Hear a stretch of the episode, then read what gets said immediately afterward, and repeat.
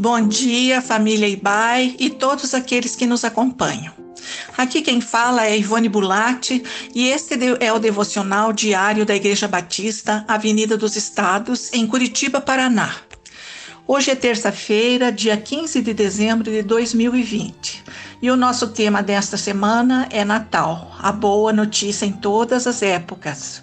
Vamos ler em Mateus, capítulo 16, versículos 13 a 16, onde está escrito: Chegando Jesus à região de Cesareia de Filipe, perguntou aos seus discípulos: Quem os outros dizem que o filho do homem é?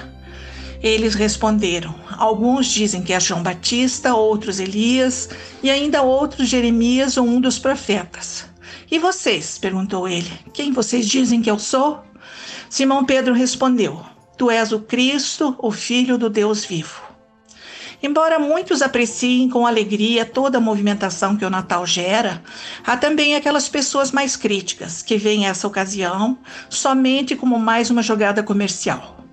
Apenas mais uma forma dos comerciantes lucrarem com os negócios. A questão para a qual convido você a refletir não é como os outros veem o Natal, mas sim como cada um de nós considera o que a celebração do Natal significa para si mesmo. No texto que lemos, Jesus, já com pouco mais de 30 anos depois de seu nascimento, perguntou aos seus discípulos: Quem as pessoas dizem que o filho do homem é?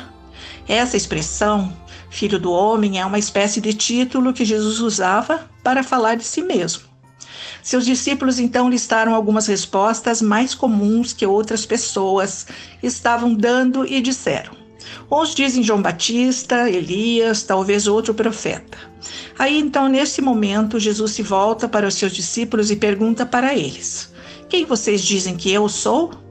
Pedro então responde pelo grupo, dizendo: O Senhor é o Cristo, o Filho do Deus vivo.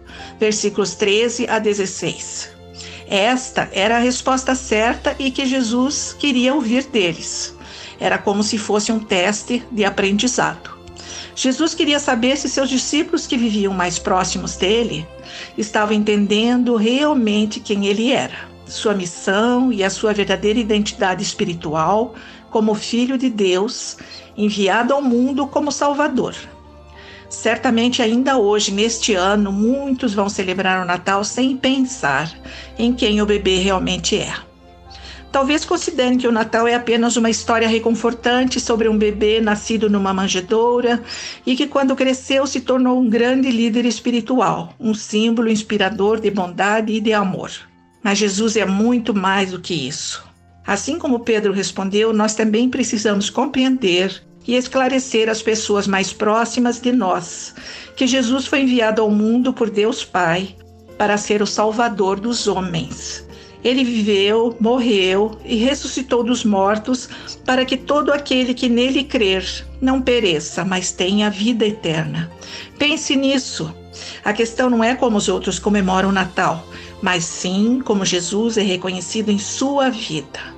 Deus te abençoe e te guarde nesse dia e sempre.